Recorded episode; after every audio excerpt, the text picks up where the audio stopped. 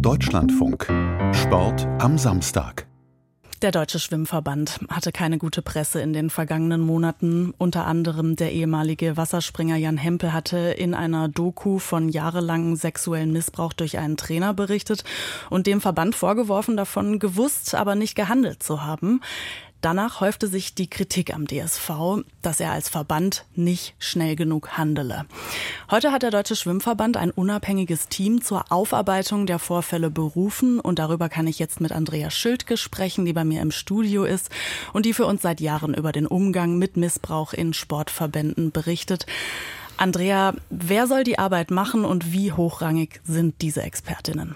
Das ist ein sehr hochrangiges Team, besetzt mit drei Frauen und einem Mann. Allen voran Bettina Ruloff. Sie ist Sportsoziologin von der Sporthochschule Köln und wie ich finde, die herausragende Wissenschaftlerin, wenn es um das Thema interpersonale Gewalt im Sport geht. Sie hat zahlreiche Studien veröffentlicht, war daran mitbeteiligt, zum Beispiel zum Ausmaß sexualisierter Gewalt im Sport und hat hat viele, viele Gespräche mit Betroffenen geführt. Also sie ist die herausragende Wissenschaftlerin, finde ich. Ähm, zweite Frau im Bunde ist auch eine Sportsoziologin, Fabienne Bartsch, ebenfalls an vielen Studien beteiligt. Und dann gibt es äh, zwei Juristen, eine Frau, ein Mann, nämlich Caroline Bechtel und Martin Nolte. Sie leiten das äh, Institut für Sportrecht an der Sporthochschule Köln. Also ein Quartett. Und ganz wichtig, es gibt einen Projektbeirat. Darin vertreten vertreten ist die ehemalige Sportgymnastin Susanne Wegener. Sie ist äh, Betroffene, kommt aus der ehemaligen DDR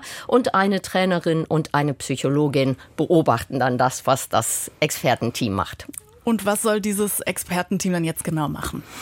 Ja, die haben sich äh, offenbar schon bereits über Methodik und so weiter verständigt und sie wollen den Betroffenen das Recht auf Anhörung geben und wollen ihr Leid anerkennen, analysieren, welche Strukturen waren es, die den Missbrauch im Schwimmsport begünstigt haben. Wer wusste etwas davon und hat nichts unternommen? Also die Frage, die Jan Hempel stellt und die Folgen der Übergriffe auf Betroffene und Familie sollen beobachtet, analysiert werden und welche Empfehlungen es dann daraus gibt.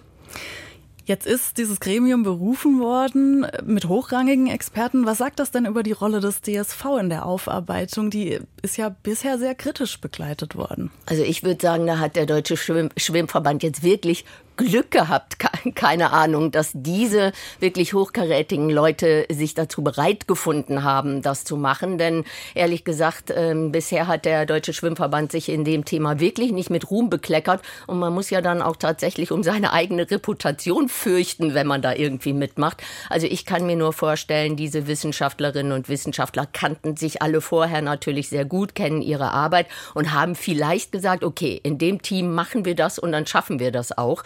Und äh, Voraussetzung natürlich komplette Unabhängigkeit. Das heißt, der Deutsche Schwimmverband hat da auch gar nichts zu sagen. Die Wissenschaftlerinnen und Wissenschaftler müssen unabhängig arbeiten, in Ruhe gelassen werden und dann ihre Ergebnisse vorstellen.